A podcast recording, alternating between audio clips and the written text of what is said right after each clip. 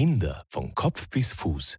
Der Podcast über Kinder- und Jugendheilkunde für Eltern und Interessierte.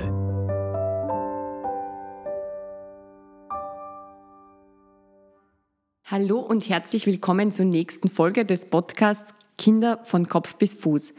Mein Name ist Marlies Haslinger und ich bin Kinderärztin. Als Mutter von zwei Kindern kann ich die Sorgen und Ängste, die man als Eltern durchlebt, sehr gut verstehen. Beim Besuch beim Kinderarzt bleibt oft nicht ausreichend Zeit, um alle Details zu besprechen. Im Internet zu recherchieren führt meist zu noch mehr Verunsicherung.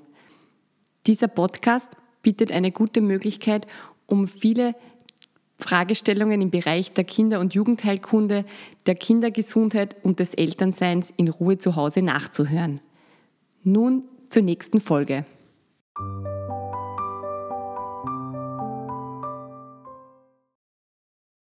Hallo und herzlich willkommen zur nächsten Folge des Podcasts Kinder von Kopf bis Fuß mit dem Thema der Sechsfachimpfung. Die Folge findet in freundlicher Zusammenarbeit mit GSK statt. Ich möchte zu Beginn Allgemeines zur Impfung erzählen, dann im weiteren Verlauf auf die einzelnen Teilkomponenten eingehen, also sprich auf die einzelnen Erkrankungen, die durch die Impfung verhindert werden und im Abschluss äh, auf die Nebenwirkungen eingehen. Die Sechsfachimpfung ist die routinemäßige Grundimmunisierung von Säuglingen gegen Diphtherie, Pertussis, Pertussis ist Keuchhusten, Tetanus, Poliomyelitis, Hämophilus influenza Typ B und Hepatitis B. Diese Impfung hat in den letzten Jahrzehnten dazu geführt, dass die Krankheitslast in, von diesen genannten Erkrankungen massiv zurückgedrängt werden konnte. Ich möchte gleich zu Beginn darauf eingehen, also es ist ja oft so, dass die, dass die Eltern mich damit mit der Frage konfrontieren, ist das eine Impfung, die das Immunsystem, sechs Komponenten, die das Immunsystem überfordert bzw. viel zu früh ist. Auf das möchte ich eingehen. Es ist so, dass man sich vorstellen muss, man kommt als Neugeborenes auf die Welt, wenn man reif geboren ist, insbesondere als Reifgeborenes, mit einfach Abwehrzellen, die von der Mutter, also von dir, ja, übertragen worden sind im Mutterleib auf das Ungeborene und dann halt im Verlauf beim Neugeborenen vorhanden ist. Das ist der Nestschutz, nennen wir das. Das ist für viele Erkrankungen gegeben. Dieser Nestschutz baut sich ab äh, nach den ersten sechs bis zwölf Wochen, beziehungsweise maximal bis zum sechsten Lebensmonat hält dieser Nestschutz an. Deshalb ist der Zeitpunkt, in dem das in Österreich im österreichischen Impfplan empfohlen ist, nämlich ab dem dritten Lebensmonat, also sprich ist dein Baby 60 Tage alt, kann mit dieser Grundimmunisierung gestartet werden. Das macht natürlich Sinn, weil der Nestschutz von der Mama sich abbaut und parallel quasi beginnen wir mit den Impfungen, dass sich der Eigenschutz des Kindes aufbaut. Die Impfungen sowie die Sechsfachimpfung. Das ist eine sehr etablierte Impfung, die wir schon eben sehr, sehr lange kennen. Seit 2000 wird auch diese also Komponente mit den Hepatitis B und Hämophilus influenza quasi ähm, äh, durchgeführt. Davor war es so, wenn du dich erinnern kannst, wie du eben, wenn du in deinen Mutter-Kind, also Impfpass einfach reinschaust, wie du, wenn man sagt, ist so vor 25 bis 40 Jahren geboren, war das einzelne Komponenten. Da ist quasi einzeln Diphtherie, Tetanus geimpft worden, Polio, und, und Pertussis. Polio war ein Zuckerbreckerl, wenn du dich erinnern kannst. In der Volksschule haben wir da so eine Art äh, Zuckerbröckchen äh, bekommen. Das war definitiv meine Lieblingsimpfung, also kein Stich. Da hat sich einiges geändert. Mittlerweile gibt es eben diese Komponenten der Hämophilus influenzae und Hepatitis B dazu. Vom Zeitpunkt eben der Start drittes Lebensmonat. Das Schema nennen wir 2 zu 1 Schema im dritten Lebensmonat, im fünften Lebensmonat. Also es müssen zwei Monate dazwischen liegen. Und danach äh, nach frühestens sechs Monaten, sprich äh, frühestens im zwölften Lebensmonat eben mit einem Mindestabstand von sechs Monaten. Diese Abstände sind sehr wichtig, um einfach einen optimalen, also einen optimalen Impfschutz zu gewähren. Wie diese Impfung eingeführt worden ist vor mittlerweile über 20 Jahren war das Impfschema, wenn du eben ältere Kinder hast, dann kannst du erkennen, dass das Impfschema 3 zu 1 war. Das heißt im Monatsintervall dreimal, also drittes, viertes, fünftes Lebensmonat und dann noch die vierte Gabe als Boost quasi um den Geburtstag herum. Warum hat man das reduzieren können auf 2 zu 1? Das ist eigentlich auch eine sehr wichtige Tatsache, ja, weil man einfach gesehen hat, dass die Impfantwort eine sehr ähnlich, also ähnlich gute ist, wenn man das in diesem Schema 2 zu 1 durchführt. Man konnte sehen, dass ähm, die Teilnahme an den Impfungen dadurch steigt, weil natürlich weniger Arztbesuche nötig sind. Also man muss nicht quasi jedes Monat dreimal hintereinander, sondern eben nur zweimal im Zwei-Monats-Intervall. Das ist das eine. Das andere ist ähm, noch einmal, auf was ich wirklich eingehen möchte, ist, weil ganz, ganz oft die Eltern mich mit der Frage auch konfrontieren, sechs Komponenten, ist das nicht zu viel? Kann das das Baby alles auf einmal kriegen? Ja? Es ist so, dass durch das Zusammenfassen von den einzelnen äh, ähm, ähm, äh, Anti Antigenen zu einer Sechsfachimpfung kann man einerseits ja unglaublich gut ähm, ähm Wirkstoffverstärker oder auch andere Zusatzstoffe reduzieren, weil es einfach im Verhältnis weniger Gaben braucht. Ja, also wenn manchmal kommen Eltern und sagen, können Sie nicht einfach sechs Stiche verabreichen? Erstens wird, also wäre das nicht möglich, weil es die einzelnen Komponenten gar nicht als solches aktuell gibt. Das ist das eine. Das andere ist, das Kind würde statt drei Impfungen 18 Impfungen brauchen. Also das würd, würden wir auch wir Kinderärzte, wenn es die Möglichkeit gibt, die Stiche zu reduzieren. Und vor allem auch jeder einzelne Impfstoff braucht ja natürlich andere Inhaltsstoffe, die kann man natürlich mit dieser Maßnahme einfach deutlich reduzieren. Es ist auch so, dass das vom organisatorischen her natürlich auch eine Erleichterung ist. Man muss weniger oft zum Kinderarzt ähm, äh, und, und hat dann quasi auch ein Kind, das nur alle jedes Monat, also wenn man es jetzt mit, mit Pneumokokken und Meningokokkenimpfungen ergänzt, vielleicht nur jedes Monat Stiche braucht. Ja. Also das ist auch definitiv, äh, diese Impfstoffe, die in Österreich äh, zugelassen sind, sind definitiv gut äh, geeignet für deinen Säugling und es ist definitiv auch keine Überforderung für das Immunsystem. Diese Impfungen, also man muss bedenken, ja, dass diese impfpräventable Erkrankungen im jungen Säuglingsalter besonders gefährlich sein können ja, und in diesem Alter wirklich die Schutzimpfung die einzige sichere Möglichkeit bietet, um das äh, zu verhindern. Wir Kinderärzte sind natürlich jeden Tag äh, mit den Sorgen der Eltern im Gespräch und, und müssen über die Vorteile eines frühzeitigen Impfens aufklären. Also das noch einmal, der Zeitpunkt ähm, der, dieser Sechsfachimpfung ist im dritten Lebensmonat, im fünften Lebensmonat und auch im zwölften Lebensmonat. Das ist ganz klar so im österreichischen Impfplan empfohlen. Der österreichische Impfplan fußt auf wirklich Expertenmeinungen, beziehungsweise auch in der Folge mit äh, wirklich regelmäßige Treffen von nationalen Impfgremien. Und das ist wirklich was, was auf sehr breiten Füßen ausgetragen ist und eigentlich schon äh, sehr etabliert und wir alle sehr froh sein können über diese, diese Impfung ähm, und vor allem auch sehr froh sein können, dass unsere Eltern uns damals schon zu, also damals uns impfen haben lassen. Ja, leider ist halt jetzt dadurch, dass viele Erkrankungen, so wie zum Beispiel die Polio, ist ja komplett in, äh, in unserer Region ähm, ausgerottet, äh, lässt halt einfach viele Erkrankungen in Vergessenheit geraten und somit auch diese Bereitschaft, sein Kind zu impfen. Ja, also das muss man schon auch noch mal sagen, dass jedes Kind äh, äh, die beste medizinische Versorgung kriegen soll. Und das ist in unseren Breiten ganz klar. Also eine der größten Errungenschaften sind eben die Impfungen und da gehören die Impfungen einfach ganz klar dazu. Im Verlauf möchte ich die einzelnen Komponenten erklären, also was sind die einzelnen Erkrankungen bzw. was wird mit diesem Stich verhindert. Beginnen möchte ich mit der Komponente der Hämophilus influenza Typ B. Das klingt ja irgendwie wie Influenza, hat mit Influenza gar nichts zu tun. Das ist ein Bakterium, das äh, bevor es eingeführt worden ist, also Anfang der 90er Jahre, der häufigste Erreger einer eitrigen Hirnhautentzündung, also einer Meningitis bei Säuglingen und Kleinkindern war. Diese Meningitis hatte auch eine hohe Sterblichkeit bzw. ein hohes Risiko an Folgeerkrankungen. Äh, mit der Impfung konnte man das eigentlich komplett zurückdrängen. Ein weiteres Krankheitsbild, das ich, ja, weil ich, meine, ich mache jetzt quasi 14 Jahre Kinderheilkunde äh, nie gesehen habe, ist die Epiglottitis. Ja. Die Hämophilus influenza, dieses Bakterium, hat geführt oder führt quasi zu einer Erkrankung des Kehldeckels, die Epi, das ist die Epiglottis, ja, und wenn sich die entzündet, dann ist es nicht so, ich meine, du hast vielleicht schon auch bei deinem Kind ähm, einen Pseudogrupp erlebt, wo es einer, einer Kehlkopfentzündung kommt, da ist dein Kind wirklich krank, aber bei dieser Epiglottitis, also wo sich der Kehldeckel entzündet, bakteriell entzündet, kommt es sehr akut zu einem, einer klinisch deutlichen Verschlechterung deines Kindes mit hohem Fieber und eigentlich einer Art Erstickung. Also wenn, wenn quasi diese Kinder haben, dann waren sofort im, eigentlich in sehr kurzer Zeit intensivpflichtig.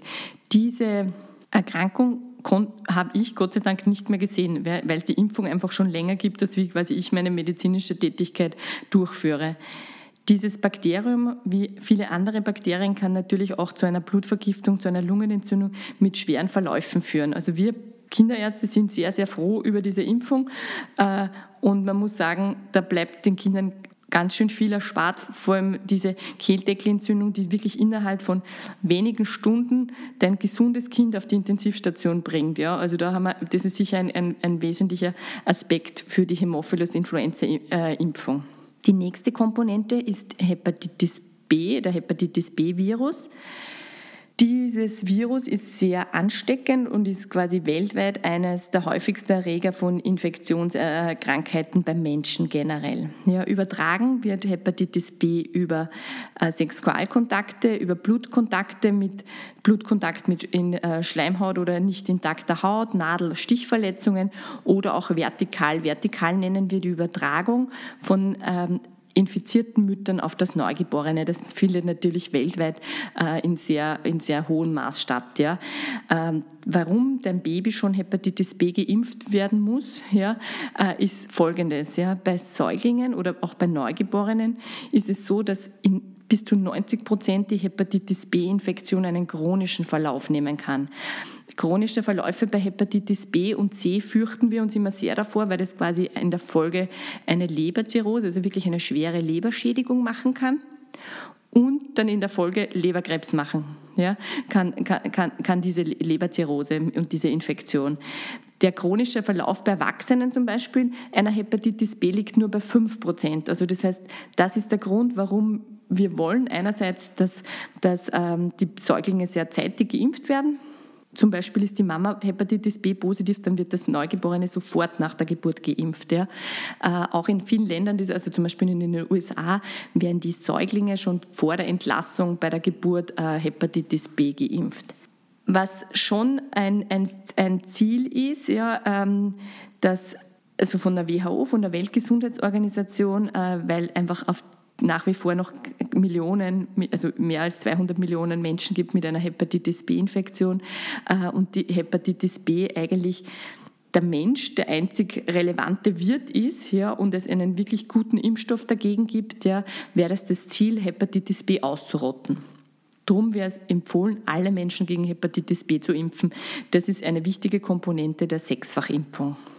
Die nächste Komponente ist der Keuchhusten, die Pertussis. Äh, das ist eine hoch ansteckende durch eben Tröpfcheninfektion, also sprich durch Husten, Niesen äh, übertragbare Erkrankung, die in unterschiedlichen Stadien verläuft. Zu Beginn ist eher so, dass diese kataralische, so wie du du kennst von deinem Kind bei banalen Infekten, also Schnupfen, äh, schleimiger Husten und Fieber, und in der Folge kann es kommen oder kommt es eigentlich zu, zu Hustenattacken? Das ist so staccato-artige Hustenattacken. Hat man das einmal gehört, erkennt man das immer wieder. Also das ist für uns ein sehr einprägsamer Husten. Wir haben in also vor der Corona-Pandemie einen deutlichen Anstieg gesehen von Keuchhustenfällen. Also das deckt sich. Also einerseits quasi hat man das klar beobachtet, dass 2018, 19 die Erkrankungsraten der unter einjährigen Kinder deutlich angestiegen ist, also sprich in Österreich und in Europa. Und auch diese Altersgruppe der 5- bis 9-Jährigen, die ja dann eigentlich diesen Boost bräuchten wieder im, im Volksschulalter. Das deckt sich wunderbar auch mit meiner klinischen Erfahrung, wie ich im St. Anna Kinderspital gearbeitet habe, haben wir immer wieder Säuglinge gehabt mit äh, Keuchhusten. Und da gibt es ja quasi eben diesen, diese typischen Hustenattacken, wo man wirklich sie auch die Zunge äh, aus, dem, aus dem Mund heraushängt und das Kind rot und, und wirklich nicht zum Husten aufhört. Man kann sich vorstellen, wenn es einen Säugling oder ein, ein, ein wirklich sehr junges Kind betrifft, dass das sehr gefährdet ist, insbesondere auch, weil das Atemaussetzer machen kann. Ja, und es gibt immer wieder Kinder, die auch an einer Keuchhusten auch in Österreich versterben wie es verlaufen ist, wenn, wenn wir die Kinder stationär gehabt haben, also so mit diesen Hustenattacken und den Atemaussetzern, konnte man die oft auch wirklich über Wochen nicht nach Hause schicken. Also die waren wirklich dann bei uns über Wochen. Ähm, über Wochen äh, stationär aufgenommen. Man gibt gegen diese Pertussis eine, eine Therapie, allerdings verändert das nur die Ansteckung, ja? also dass man das nicht weiter ansteckend ist, aber beeinflusst eigentlich nicht den klinischen Verlauf, sondern dieser klinische Verlauf mit Husten und diesen wirklich, äh, äh, man kann sagen, grauslichen Hustenattacken über Wochen kann man damit nicht beeinflussen. Weil eben diese, also man hat dann in der Corona-Zeit ist das natürlich dramatisch zurückgegangen, weil wir einfach weniger Kontakte, diese deutliche Kontaktreduktion hat das natürlich zu einer deutlichen Reduktion geführt. Und parallel dazu haben, ist ja eingeführt worden, dass die Schwangeren im letzten Drittel der Schwangerschaft diese Impfung der Diphtherie, Tetanus, Pertussis und Polio auffrischen, dass die Schwangere ausreichend zirkulierende Antikörper, das heißt einfach Antikörper, die frei im Blut herumzirkulieren und so auf das Neugeborene übertragen kann hat, ist das ganz klar die Empfehlung. Also wenn du jetzt in einer Schwangerschaft bist, ist immer wichtig, dich auch vom Gynäkologen über die wichtigen Impfungen, die ganz klar auch dokumentiert und, und festgelegt sind im österreichischen Impfplan informierst. So ist es dann auch wichtig, wenn dann hat dein Säugling quasi diesen ersten Nestschutz und parallel beginnen wir dann mit den Impfungen. Ähm, eine Impfung reicht da ja, leider nicht aus für den Schutz. Also ich, die, die Säuglinge, die ich gesehen habe, waren meistens schon nach dem ersten, ersten Stich. Aber erst, dein, dein, dein Säugling ist erst sicher nach der, nach der zweiten Impfung, beziehungsweise wenn du dich in der Schwangerschaft ähm, eben auffrischen lässt. Das ist eigentlich die, die Aufgabe des Gynäkologen, dass der äh, auf, auf einen ausreichenden Schutz achtet. Zur nächsten Erkrankung, das ist die Poliomyelitis, also dieses Poliovirus, ist ein sehr ansteckendes ähm, humanpathogenes Virus, also das macht den Menschen sehr, sehr krank. Ja, es ist so, dass ganz oft die, diese Erkrankung auch ohne Symptome verlaufen kann, aber ähm, die, die erkranken, ja, das ist, die, die, kommen, die kommen zu, da kommt es initial eigentlich zu einer Magen-Darm-Grippe, Fieber, Erbrechen, Halsschmerzen, Muskelschmerzen oder auch Kopfschmerzen. Und zu, in der Folge zu einer Hirnbeteiligung wo, wo es dann wirklich zu, zu einfach neurologischen Ausfallerscheinungen, Lähmungserscheinungen kommt, ja, die dann wirklich von äh, Peripherie bis zur Atemmuskulatur alles lähmen kann. Das kann natürlich sehr, sehr gefährlich verlaufen. Da sind wirklich in der Geschichte ganz, ganz viele Menschen an Polio verstorben. Ja? Und äh, deswegen, deswegen ist es wirklich, also 1988 sind dann äh, diese, diese Kombinationsimpfstoffe eingeführt worden, ja, wo man dann einfach gesehen hat, es hat zu einer dramatischen Reduktion, da ist innerhalb von einem Jahr von, von ähm, man muss sagen, 1988 waren es äh, über 350.000 Fälle ähm, deutlich reduziert worden, um eigentlich 99 Prozent nach Einführung dieser Impfung. Das war dann im, im, Jahr 2010, hat man dann nur noch ähm, einen, äh, ein, ca. 1500 Fälle äh, dokumentiert und im weiteren Verlauf, also 2017, war es so, dass weltweit nur noch 22 Erkrankungen von Polio dokumentiert wurden zumindest. Ja. Äh, seit 2002 ist äh, die europäische Region äh, eine der drei Weltregionen, die einfach in denen Polio ausgerottet ist. Wie ich schon vorher gesagt habe, der letzte Polio-Fall in Österreich war im Jahr 1980. Natürlich kann man jetzt sich fragen, na, das ist eine Erkrankung, die ausgerottet ist. Ja, genau deswegen, weil alle geimpft worden sind, deswegen ist es auch ausgerottet und deswegen ist es auch wichtig, ja, dass, weil es einfach, äh, dass das fortgeführt wird. Ja. Wenn es die Erkrankung vielleicht einmal Jahrzehnte nicht mehr gibt, na, dann kann man darüber diskutieren, so wie zum Beispiel eben auch bei, bei Bocken gibt es ja keine Impfung mehr oder auch bei Tuberkulose eigentlich nur noch in ganz wenigen Fällen. Im weiteren Verlauf noch die, also die Tetanus, quasi Tetanus kommt ja überall vor, ja, in Sporen von, also diese Sporen äh, der Tetanuserreger befinden sich im Straßenstaub, im Holz, in der Erde, in Blumenerde, eigentlich überall, wo dein Kind quasi ist, ja. Und es kommt schon bei äh, die Erreger werden auch von, von Nutztieren ausgeschieden ja, und findet man quasi überall in der Umgebung.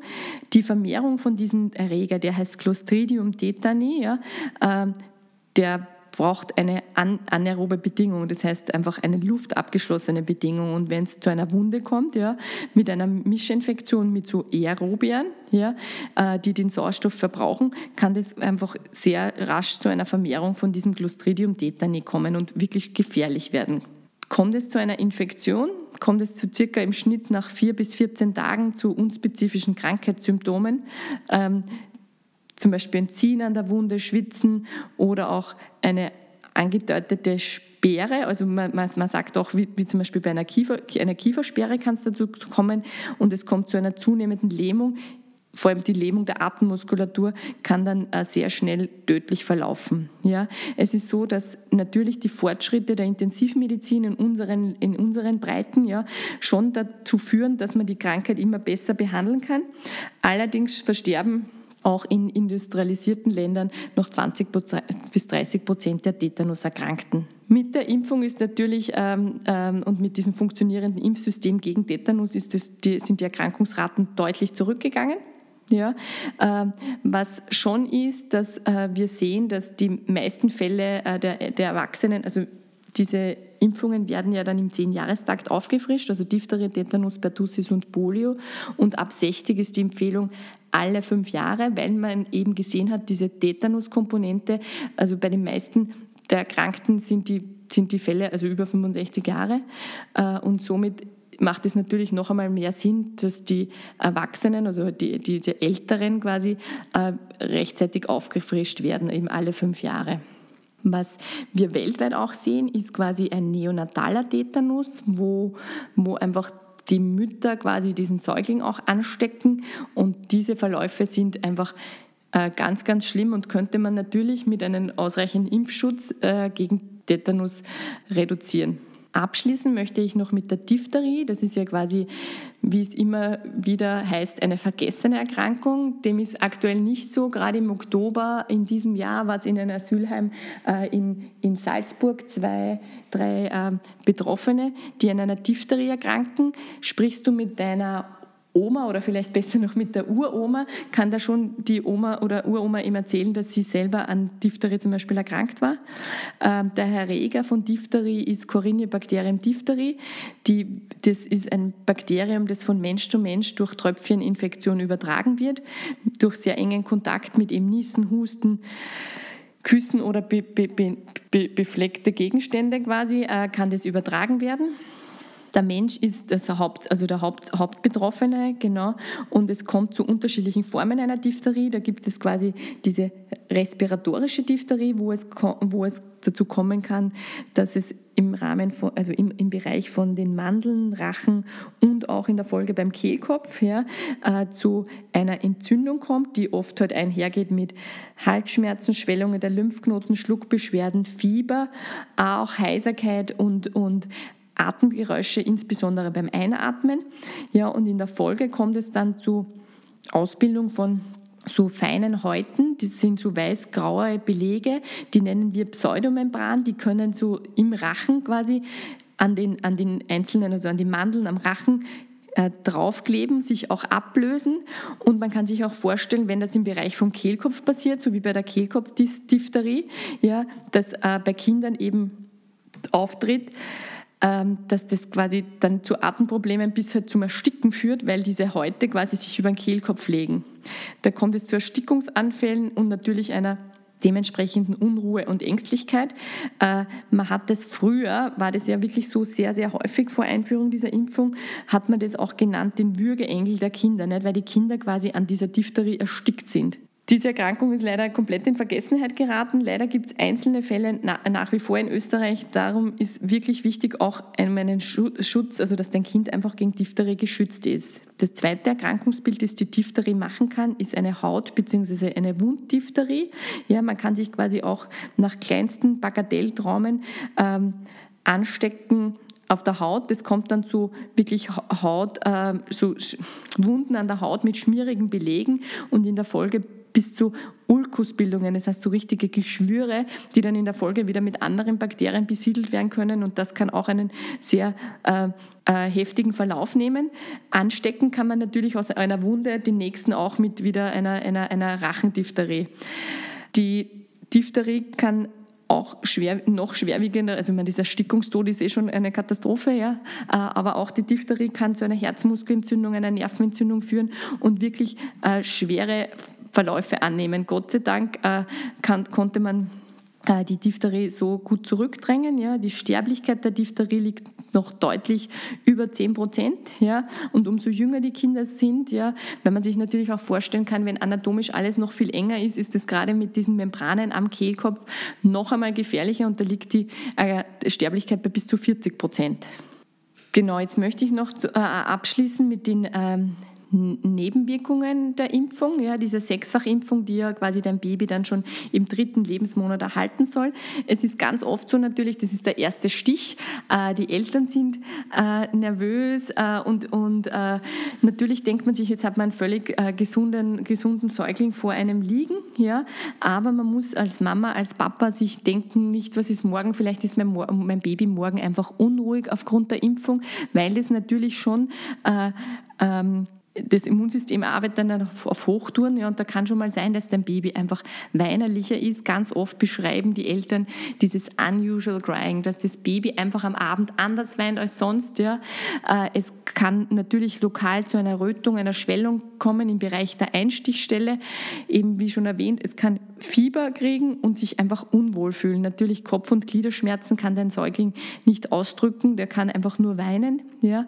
Und es ist schon so, dass auch einmal vielleicht ein bisschen die, der Appetit eingeschränkter ist oder dein Baby einfach reizbarer. Wichtig ist, äh, behandeln kann man das natürlich eben mit indem, dass man ausreichend Ruhe sorgt für das Baby, äh, schaut, dass es genug Flüssigkeit zuführt. Äh, es ist ja auch so, dass, meistens die Babys noch gestillt werden und Flasche oder Flasche kriegen. Kann man natürlich, die Therapie der ersten Wahl ist immer ein Zäpfchen, ein Zäpfchen mit Paracetamol, wenn du wirklich merkst, dein, dein Säugling oder dein, dein Kleinkind dann, wenn es beim nächsten Stich dann quasi äh, völlig unrund ist, kann man das, diese Nebenwirkung einfach mal äh, abfedern mit einer Gabe von Paracetamol. Da bekommst du sicher bei deinem Kinderarzt die richtige Dosierung für, das, für, dein, für dein Baby. Und meist sind diese Nebenwirkungen oder halt auch diese Reaktionen, das sind ja erwartbare Reaktionen, weil einfach das ja schon ähm, was macht mit dem Körper, also und auch das Immunsystem muss ja dann auf Hochtouren arbeiten, genau, äh, sind diese Reaktionen nach 48 Stunden auch wieder vorbei halten diese Symptome oder irgendwelche besorgniserregenden Zustände von deinem Säugling natürlich an, dann ist es immer ratsam, deinen Kinderarzt wieder aufzusuchen. Ja, und das kann natürlich auch zeitgleich sein, dass dein Baby gerade eine Infektion ausbrütet und, und dein Kind einfach noch einmal untersucht werden muss. Abschließen möchte ich noch mit der Information, wo du einfach wirklich eine zuverlässige Quelle, wo du gut nachlesen kannst über alles zur Sechsfachimpfung. Ähm, das ist der österreichische Impfplan. Ja, das ist eine gute Möglichkeit. Da ist alles noch einmal genau im Detail ähm, erklärt. Eben das ist 2 zu 1 Schema, drittes Lebensmonat, fünftes Lebensmonat und frühestens nach sechs Monaten. Ist dein Säugling frühgeboren unter der 28. Woche, dann gilt es im Schema 3 plus 1. Aber das ist dann die Aufgabe von deinem Kinderarzt, dass er das dir dann im Detail noch einmal erklärt. Und ich bin ein Fan von, von der Website des Robert Koch Instituts aus Deutschland. Da kann man immer alles noch einmal ganz genau und aktuell nachlesen. Das war jetzt eine sehr ausführliche Folge zum Thema der Sechsfachimpfung. Ja, wir sind am Ende. Bis zum nächsten Mal.